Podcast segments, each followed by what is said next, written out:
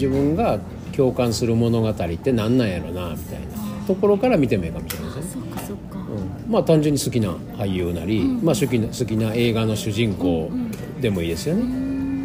だから映画の主人公よりも作ってる側の方のポリシーですわとかいやこの人の脚本がとかいうのがいっぱいあるわけですよね。やっぱこの人の脚本のドラマやっぱおもろいなってあるわけでしょっと見てそうそうそうそういうところをヒン自分のヒントにしてるわけです。で自分の物語をまあもう一回作り直してもいいですよね。例えば漢字だらけやったら逆にそれを文字に起こしてもいいかもしれないし。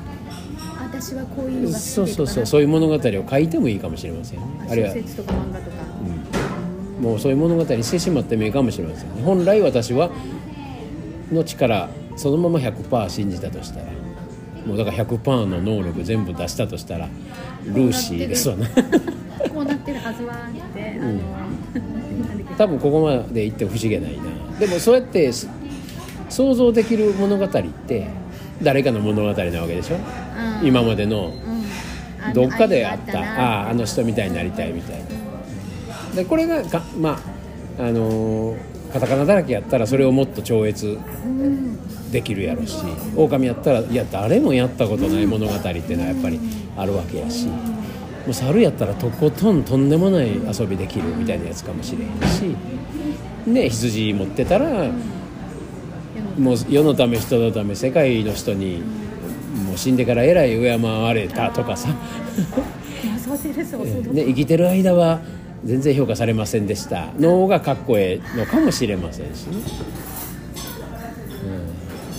うん。まあ、だから自分が共感する物語がどういうところにあるのかなっていう、まあ、見方をしていく。ただあの憧れたりけなしたりするだけじゃなくてね。自分の好きなものってそうそう好きなもの好きな人、まあ好きな芸能人好きな映画。好きな映画好きな小説好きな主人公そういう見方をしていってじゃあ自分はどういう物語の主人公なのかっていうことですよね。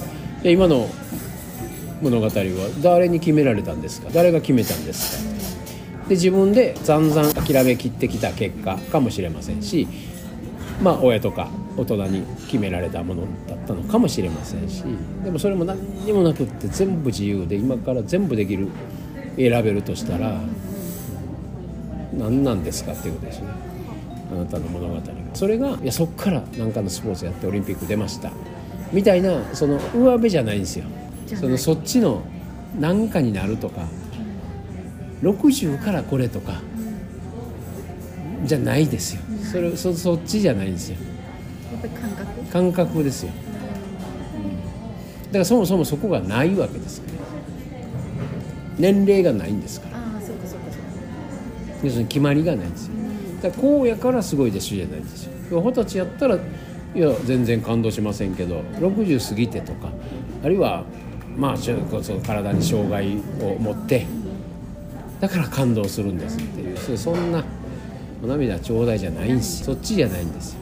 だけどそういうで制約を乗り越えてでも他のどこも障害のない人と同じレベルやってますぐらいやったら何もないかもしれません。